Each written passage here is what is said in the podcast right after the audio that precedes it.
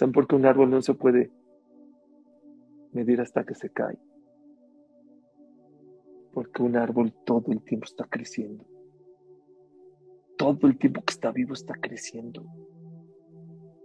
En lo que tú te subes y mides, ¿cuánto mido? Tres metros. Te bajas, ya mide tres, uno, tres, dos, tres, tres. No lo puedes medir. Cuando se cae, deja de vivir. Ahora sí, ya lo puedes medir. Así debemos ser los seres humanos. Crecer. Todo el tiempo tenemos que estar creciendo, superarnos. Por eso hay tanta angustia. Porque estamos viviendo a un nivel bajo. No te superas, no creces, no te esfuerzas.